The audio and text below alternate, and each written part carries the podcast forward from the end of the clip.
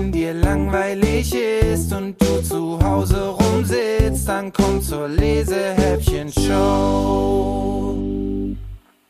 Hallo und herzlich willkommen zu einer neuen Episode der Lesehäppchen Show. Heute ist irgendwie alles ganz anders. Ich sitze nämlich nicht in meinem Büro, wo ich normalerweise den Podcast mache, sondern ich bin eingeladen und zwar von Nina Dulek. Die aufmerksame Hörer der Lesehäppchen Show haben schon mal von ihr gehört. Sie ist nämlich die Illustratorin der Schule der magischen Tiere. Aber Nina Dulek zeichnet nicht nur ganz wunderbar, sie schreibt auch selbst Geschichten und deswegen habe ich gedacht, ich nehme ihre Einladung einfach mal an und besuche die Nina. Hallo Nina. Schön, dass du da bist. Das ist dein erstes Mal, oder? Ein Podcast woanders. In der Tat. Und ich war auch ein bisschen aufgeregt, dass ich zu dir ins Atelier kommen durfte. Schön hast du es hier. Mitten im Grün und mit einem ganzen Haufen Pferden drumherum. Wenn ich mich jetzt hier so umgucke in deinem Atelier, liebe Nina, bin ich tief beeindruckt von all den wunderschönen Büchern, die du schon illustriert hast. Und vor mir auf deinem Schreibtisch liegt sogar eines deiner selbstgeschriebenen Bücher, nämlich Boje hebt ab. Dafür hast du den Lesekompass der Stiftung Lesen bekommen und das ist eine ziemlich coole Auszeichnung. Noch viel cooler ist aber die Geschichte des kleinen Pinguins. Der ist ein bisschen pummelig, möchte ich mal sagen, und hat einen großen Traum vom Fliegen. Aber jetzt wüsste ich wirklich gerne, wann hast du denn eigentlich angefangen, professionell zu zeichnen? In der, ich würde sagen, erste oder zweite Klasse. Professionell heißt ja, dass du es verkaufst. Dann habe ich einen Katalog zusammengestellt mit verschiedenen Tierbildern, habe dann eine Liste durch die Klasse gehen lassen habe jeweils immer bis zum nächsten Tag geliefert. Also war dann den Nachmittag über beschäftigt mit den Bestellungen. Habe zwei Durchgänge geschafft, bis mich meine Lehrerin ertappt hat. Die ist mit Vornamen Rosa und ich mochte sie auch total gerne, deswegen ist sie die Schluckaufprinzessin geworden, Rosa, klitzeklein. Aber äh, die hat mir dann gesagt, dass man in der Schule kein keine kommerziellen Geschäfte machen darf. Also meine Religionslehrerin durfte ihre Blumenpostkarten verkaufen, weil das eine Spende war. Und ich habe meine Einnahmen direkt ähm, zur Bäckerei getragen. Dann habe ich gewartet, bis ich 16 war oder ein bisschen älter war ich da eigentlich auch schon. Und da habe ich dann den Mutmachkalender rausgebracht. Das war ein Verleger, der hatte mit kommerziellen Geschäften dann nicht so viele Probleme. Genau, so fing das an. Also in der ersten Klasse schon mit dem Zeichnen anzufangen, das finde ich wirklich beeindruckend. Inzwischen bist du aber eine wirklich bekannte Illustratorin in Deutschland. Suchen dich die Autoren eigentlich für ihre Bücher aus? Die Autoren? Nee, überhaupt nicht, sondern das sind die Verlage die äh, bezahlen das ja auch, die bezahlen mich und die bezahlen den Autor und die bezahlen, dass so ein Buch rauskommt und auch beworben wird. Deswegen sind es die Verlage, die mich aussuchen und fragen, hier haben wir ein Exposé, also so eine Zusammenfassung von einem Text, den wir planen, rauszubringen. Hättest du Lust, den zu bebildern? Und dann schaue ich mir das Exposé an und höre so ein bisschen in mich, ob ich da Bilder kriege zu diesem Text, ob ich mit der Schreibe klarkomme von dem Autor und mit dem Thema. Und wenn ja, dann ja, was macht denn für dich als Illustratorin den Reiz am Kinderbuch eigentlich aus? Also im Kinderbuch ist es so, dass es immer zwei Leute sind, die das Buch machen. Also es ist immer Teamwork. Es gibt kein Kinderbuch ohne Illustrator. Jeder von dem gibt sein Bestes für eine Idee, für einen, für einen Text.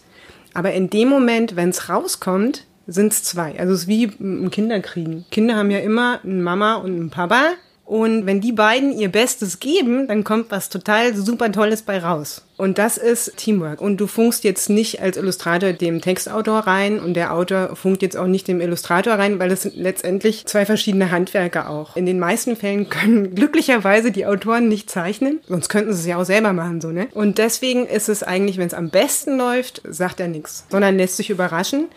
Und wenn ich Glück habe, und meistens habe ich Glück, dann freuen sie sich. Na, heute hatte ich aber auch ganz schön viel Glück. Danke, Nina, dass ich dich in deinem Atelier besuchen durfte. Und wenn ihr jetzt denkt, Mann, oh Mann, der Nina Dolek würden wir auch gerne mal ein paar Fragen stellen, dann schickt mir die einfach per E-Mail an lena.lesehäppchen.de und für jeden Fragensteller habe ich sogar eine klitzekleine Überraschung von der Nina Dolek nur für euch. Jetzt habe ich aber genug gequatscht. Ich schnapp mir mal das Buch von Ninas Schreibtisch. Es heißt Die Haferhorde. Geschrieben hat das die Susa Kolb, Illustratorin, na klar, Nina Dulek und erschienen ist es im Magellan Verlag. Ich lese euch als erstes mal den Klappentext vor.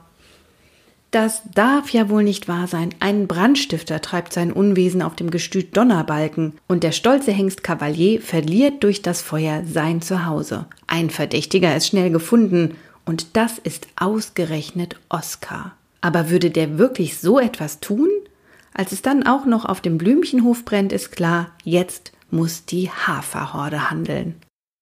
Löschen im Galopp heißt dieser Band. Und wenn man das Buch aufmacht, dann sieht man im Inneren direkt alle Bewohner des Blümchenhofs. Das sind nämlich die Ponys Schoko, Toni, Keks und außerdem das kleine Fohlen Fienchen, Ole und die Gräfin. Auf dem Hof wohnen auch noch der Hofhund Bruno und Amalie die Katze. Und dann gibt es natürlich noch drei freche Hühner. Das sind grün, gelb und blau. Das erste Kapitel.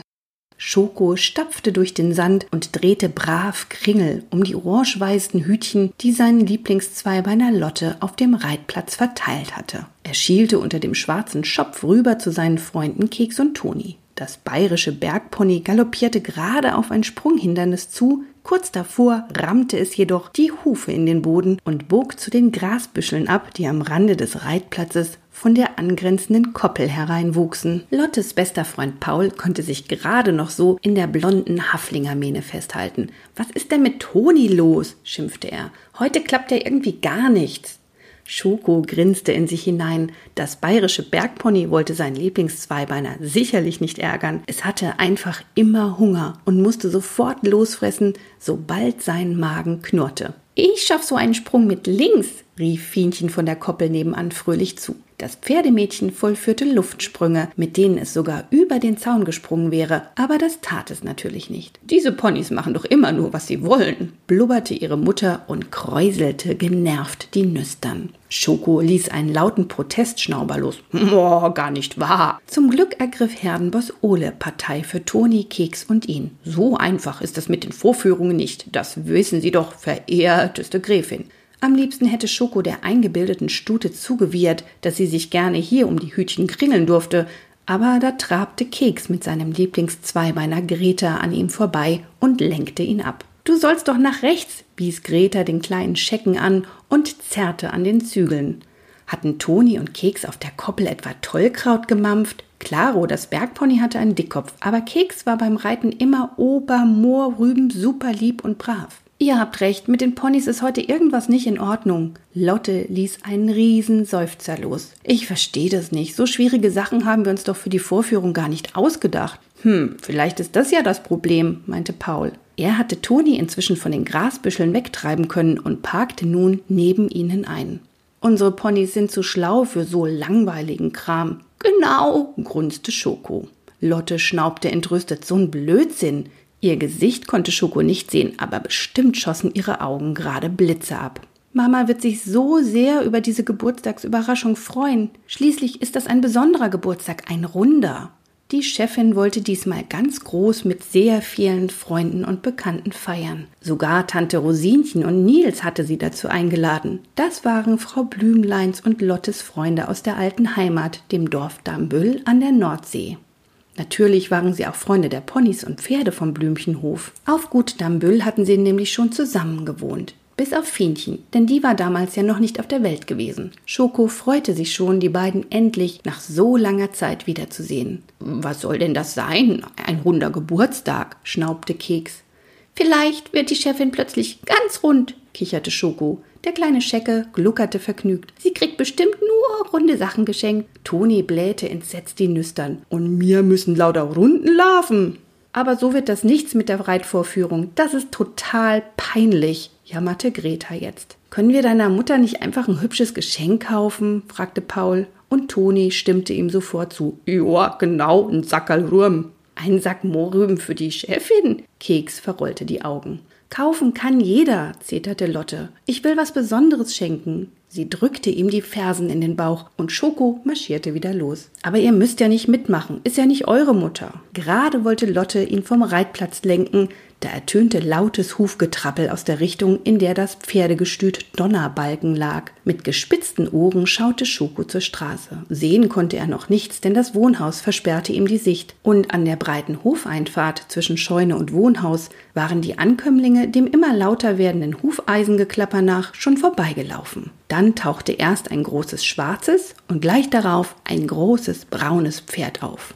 Auf ihren Rücken trugen sie zwei kleine Reiter, Dennis von Donnerbalken und ein Mädchen, das Schoko noch nie gesehen hatte. Oh nein, der doofe Dennis, stöhnte Paul. Lass uns schnell verschwinden. Aber das ging nicht mehr, denn kaum hatte Dennis von Donnerbalken sie entdeckt, ließ er sein Pferd antraben. Papa! Fienchen sauste wie ein roter Blitz über das Gras der Koppel. Sowohl der Reiterplatz als auch die Pferdewiese endeten oben an der Straße. Schoko hoffte nur, dass Fienchen nicht gleich vor lauter Freude über den Zaun hüpfte. Guten Tag, Herr Kavalier, wieherte die Gräfin entzückt und galoppierte etwas langsamer ihrer Tochter hinterher. Wie geht es Ihnen, mein Guter? Bestens, meine Liebe, blubberte der schwarze Hengst zurück. Und selbst? Ganz gut, säuselte die Gräfin. Mir geht's prima, Papa. Fienchen streckte ihren Rücken in die Luft und buckelte vor lauter Freude. Schön, dass du vorbeikommst. Sie sah ihren Vater nicht allzu oft. Dass Kavalier den blöden Dennis überhaupt auf seinem Rücken aushält, grunzte Schoko. Einmal hatte Donnerheinis Sohn auf ihm reiten wollen, doch Schoko Superpony hatte ihm sofort klargemacht, dass dies nicht in Frage kam. Seitdem hatte es Dennis auch nie wieder versucht. Kavalier ist wirklich ein sehr, sehr höflicher Pferdemann, grinste Keks. Übt ihr hier etwa für euer Fest? plärrte Dennis zu Lotte, Paul und Greta herüber. Da komme ich auf jeden Fall vorbei und schau mir an, was ihr da so veranstaltet. Du bist doch gar nicht eingeladen, rief Lotte. Dennis grinste frech. Doch bin ich, mein Vater auch. Und ich will ja sehen, wie ihr von euren sturen Ponys fallt. Paul riss Toni wütend herum. Du dummer Angeber! Er knallte seine Beine heftig gegen den armen Bergponykörper. Vor Schreck raste Toni los, geradewegs auf die beiden Pferde zu. Kavalier sah ihnen ruhig entgegen, als würden täglich durchgeknallte Ponys auf ihn zurennen. Das braune Pferd tänzelte jedoch nervös auf der Stelle und schrie Hau bloß ab, du, du Trampelpony, du! Toni legte vor Wut die Ohren an und galoppierte noch schneller. Der wird doch nicht etwa über den Zaun springen, keuchte Keks entsetzt. Schoko schüttelte die Mähne. Oh, Blödsinn. Toni will nur ein wenig schocken. Und tatsächlich bremste Toni kurz davor ab. Leider hatte er sich ein bisschen verschätzt. Der Bremsweg war zu kurz, das Bergpony warf sich ungewohnt flink zur Seite, prallte aber trotzdem gegen die Holzbretter. Aua! schrie Paul. Das braune Pferd stieg auf seine Hinterbeine, alle kleinen Zweibeiner kreischten durcheinander und Kavalier stöhnte nun doch entsetzt. Oh, meine Nerven! Diese Ponys haben einfach kein Benehmen, wieherte die Gräfin und Ole schimpfte. Nun reißt euch doch mal zusammen. Wir haben nichts getan, beschwerte sich Coco mit Keks im Chor. Du machst mir gar keine Angst, raunzte Dennis Paul zu. Schoko fand, dass Donnerheinis Sohn aber recht blass um die Nase geworden war. Der hatte sich auf jeden Fall ganz schön erschrocken. Dennis steckte Lotte, Paul und Greta die Zunge heraus und dann marschierten Kavalier und sein brauner Kamerad weiter. Tschüss, Papa, wieherte Fienchen traurig. Bis bald, meine liebe Tochter, rief Kavalier zurück und nickte ihr zu. Schoko stapfte hinter Keks und Toni vom Reitplatz herunter und quer über den Hof zum Stall, in dem sich die Boxen für Ole, die Gräfin und Fienchen befanden. Gleich daneben war die Sattelkammer. Vor der Sattelkammertür sprangen ihre Lieblingszweibeiner von ihren Rücken. Vielleicht sollten wir uns doch eine neue Überraschung für deine Mutter überlegen. Sie freut sich bestimmt auch über etwas anderes, meinte Greta. Aber Lotte hmmte nur nachdenklich. Wir haben noch etwas Zeit, uns fällt schon was ein. Paul klopfte Lotte auf die Schulter. Auf jeden Fall sind Greta und ich dabei. Und wir auch, ist doch klaro, kluckerte Schoko und Keks und Toni nickten. Kapitel 2 eine gemütliche Stille lag am nächsten Tag über dem Blümchenhof. Die Chefin und Lotte waren in der Schule. Maria war schon ganz früh mit ihrem kleinen Auto angefahren gekommen und hatte verkündet, dass sie heute ausgiebig einkaufen gehen würde. Und Oskar, der ja nicht extra kommen musste, weil er unter einem Dach mit der Familie Blümlein lebte, tuckerte irgendwo mit dem Traktor herum. Hm, schmeckt das gut. Zufrieden grunzend steckte Schoko die braune Ponynase in das Heu der Raufe und zog sich ein besonders großes Büschel ins Maul. Ihm gegenüber mampfte Toni mit halb geschlossenen Augen. Keks hatte schmatzend neben ihm geparkt. Fienchen, die Gräfin und Ole frühstückten noch im Stall. Vermutlich leisteten die Hühnerdam und Amalie die Katze ihnen Gesellschaft, denn keine der Lester-Freundinnen war auf dem Hof zu sehen. Nur Bruno lag dort in der Sonne, der Hofhund hielt mal wieder ein Nickerchen. Da auch Ponys nach einer Weile Fressen eine Ausruhpause einlegen sollten, stellte sich Schoko mit wohlig gefülltem Bauch an den Zaun und döste vor sich hin.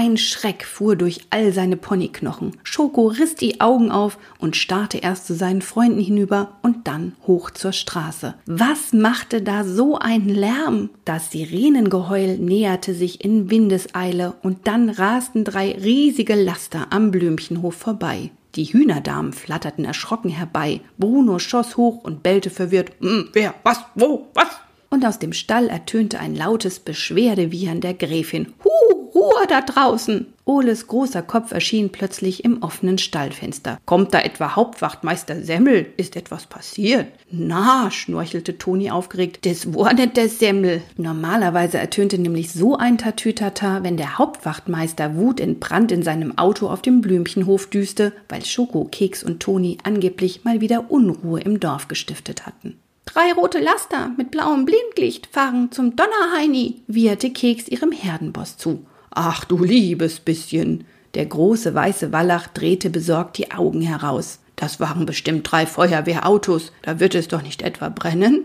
Keks wieherte erschrocken auf. Was? So etwas haben wir ja noch nie erlebt. Das ist ja auch gut so, blubberte Olo. Ist doch schrecklich, wenn es zu Hause brennt. Schoko sah vor seinen Augen Flammen aus dem Donnerheini Wohnhaus schlagen. Ein lautes, verzweifelt gewiehertes Papa dröhnte aus dem Stall. Hoffentlich ist Kavalier nicht in Gefahr, rief Keks beunruhigt. Wieso sagst du nichts, Schoko? Sollten wir nicht etwas tun? Toni drehte die Augen heraus. Morns der Donnerheini Morgs, wenn mir helfen durn. Schoko schüttelte nachdenklich den Kopf. Sicher nicht, aber ihr Herdenboss unterbrach ihn. Ich finde, ihr solltet unbedingt nachschauen, ob die Pferde dort Hilfe brauchen. Und, und vor allem mein Papa, schrie Fienchen aus dem Stall heraus. Also gut, wir düsen hinterher, schnaubte Schoko und rollte sich unter der untersten Zaunlatte durch. Keks folgte ihm. Pass hier auf, nuschelte Toni zwischen zwei Heuhalmen in seinem Maul hervor. Bruno schloss sich dem Bergpony als Wachposten an und legte sich vors Wohnhaus, um alles im Blick zu haben, wie er sagte. Na, das war klaro, dass die beiden Faulpelze lieber hierbleiben wollten. Aber bestimmt war es nicht schlecht, zwei Aufpasser zu Hause zu haben, wenn in der Nähe gerade etwas Gefährliches passierte. Auf dem Blümchenhof würde es hoffentlich niemals brennen.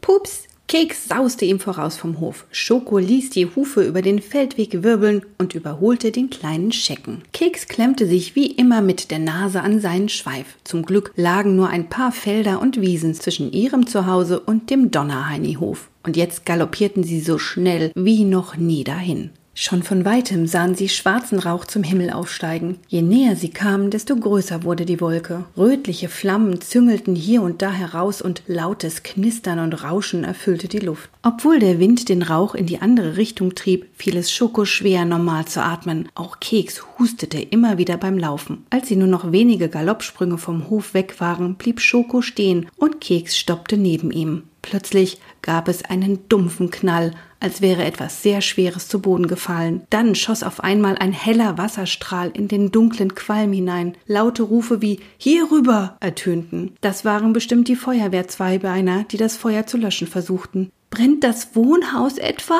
Fragte Keks mit zittriger Stimme. Ich glaube nicht. Das Wohnhaus ist doch ziemlich groß, da wäre das Feuer bestimmt noch heftiger. Schoko ahnte, was da brannte, aber ganz sicher war er sich nicht. Deshalb grunzte er noch, wir müssen näher ran und galoppierte weiter. Als sie die Reithalle erreicht hatten, blieb er stehen und Keks schob sich neben ihn. Sein Freund starrte ihn entsetzt unter dem dunklen Schopf hervor an. Das, das ist ja, der Stall von Kavalier, ergänzte Schoko. Unruheblubber breitete sich in seinem Bauch aus. Fienchens Papa wohnte nämlich nicht in dem großen Stall wie alle anderen Pferde auf dem Hof, sondern mit einem Freund in einem kleineren in der Nähe des Wohnhauses. Komm mit, schnaubte Schoko leise und schlich auf Hufspitzen und im Schatten einer hohen Hecke weiter.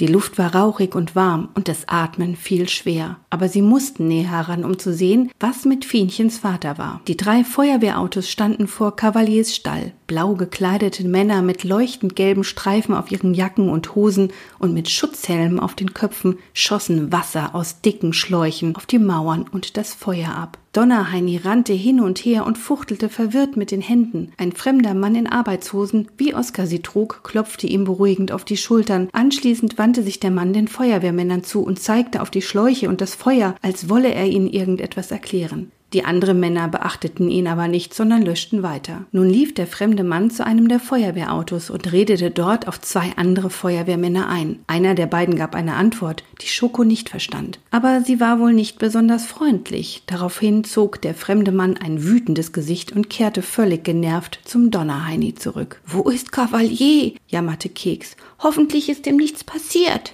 Das hoffte Schoko auch. Am besten wir schleichen uns von der anderen Seite heran, schnaubte er. Als sie Kavaliers Stall nach einem kleinen Schlenker wieder vor sich sahen, verwandelte sich der Unruheblubber in seinem Bauch in Erleichterungsblubber. Neben dem qualmenden Gebäude entdeckte Schoko nämlich Kavalier und das braune Pferd von gestern. Sie waren an einen Zaun gebunden. Kavalier trat etwas nervös von einem Bein auf das andere und beäugte misstrauisch die Umgebung. Sein Stallkamerad zappelte hektisch auf der Stelle herum und wieherte lautstark.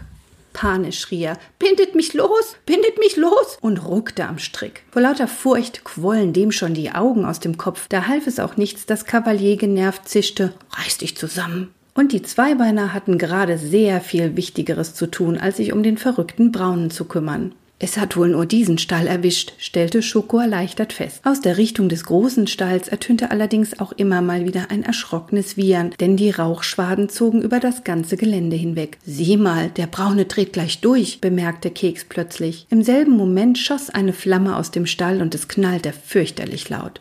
Da musste sogar ein Schoko-Superpony zusammenzucken. Der Braune stieg auf die Hinterbeine und hätte mit den Vorderhufen fast Kavalier am Kopf getroffen. Spinnst du etwa? wieherte Fienchens Vater und wich zum Glück noch rechtzeitig zur Seite aus. Vorsicht, halt, keine Panik, ich komme, brüllte Schoko, und schon trugen ihn seine Beine zu den beiden Pferden. Todesmutig tauchte er zwischen ihnen hindurch, schnappte sich den Strick des Braunen und hängte sich mit seinem ganzen Ponygewicht daran. Der alte Zaunbalken zersprang tatsächlich und Schoko plumpste auf den Boden. Als der Braune merkte, dass er plötzlich frei war, schoss er mit großen Sätzen davon. He, bleib hier, Donald, wieherte Kavalier aufgebracht. Du kannst doch nicht einfach abhauen. Donald antwortete nicht, sondern galoppierte einfach davon. Was für ein toller Freund. Der dachte wohl auch nur an seine eigene Sicherheit. Schoko hängte sich nun an Cavaliers Strick. Diesmal riss der Strick unter dem Gewicht und Schoko plumpste wieder auf die Erde. Cavalier war auch endlich frei. Der floh natürlich nicht kopflos, sondern wartete, bis Schoko wieder auf seinen vier Hufen stand und trabte mit ihm hinüber zu Keks. Vielen Dank, schnaufte der Schwarze und grinste die Ponys schief an. Ihr seid wohl die neue Ponyfeuerwehr. Am besten suchst du dir schnell eine neue Box im großen Stall, meinte Keks und schielte ängstlich zur Brandstelle. Kavalier schüttelte den Kopf. Erst muss ich Donald finden. Dieser Einfallspinsel ist so selten draußen, dass er sich bestimmt verläuft. Schoko reckte den Hals und überlegte, in welche Richtung der Braune eben gerast war. Vielleicht nimmt er den Weg von gestern?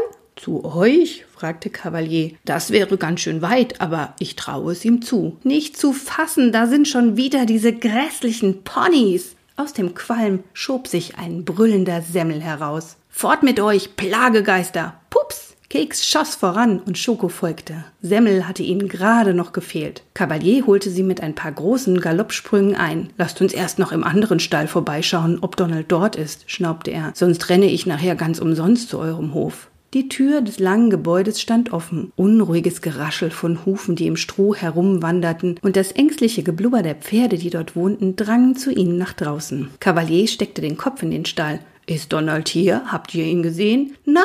Was ist denn da los? Wieso riecht es denn hier so schrecklich nach Rauch? Ist etwas Schlimmes passiert? wieherten ihm seine Stallkameraden aufgebracht entgegen. Natürlich musste der vierbeinige Hofchef ihnen nun erst einmal erzählen, was passiert war und dass für die Pferde hier im Stall zum Glück keine Gefahr bestand. Das Feuer ist fast gelöscht, schnaubte Kavalier beruhigend. Und nun muss ich Donald suchen. Macht euch keine Sorgen. Schoko trabte, dicht gefolgt von Keks, wieder los. Kavalier rannte ihnen hinterher, rief ihnen aber dann zu, bei der Reithalle sollten wir auch noch einmal nachsehen. Gemeinsam bogen sie auf den gepflasterten Weg ab, der dorthin führte. Doch auch da war weit und breit kein Donald zu finden. Der ist wirklich weg, Kavalier stöhnte. Das ist doch zum Äppeln. Wenn Donald Angst hat, dann hört sein Hirn auf zu denken. Ist wohl nicht so einfach als Chef, was? grinste Keks. Fienchens Vater verrollte wortlos die Augen. Das würde Ole aber wahrscheinlich auch so sehen, gluckerte Schoko vergnügt. Lasst uns endlich zum Blümchenhof laufen, meinte Keks. Vielleicht holen wir dort deinen Freund ja ein. Kavalier nickte zustimmend und trabte an. Als sie an den Koppeln vom Gestüt Donnerbalken vorbei waren und in den Feldweg einbogen, der zum Blümchenhof führte, galoppierten sie alle drei volle Moorrübe los.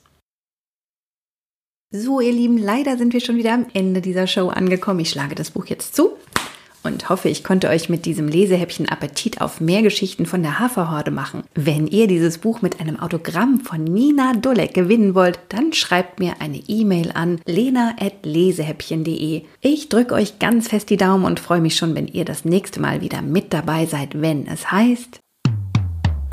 Wenn dir langweilig ist und du zu Hause rumsitzt, dann komm zur Lesehäppchen-Show.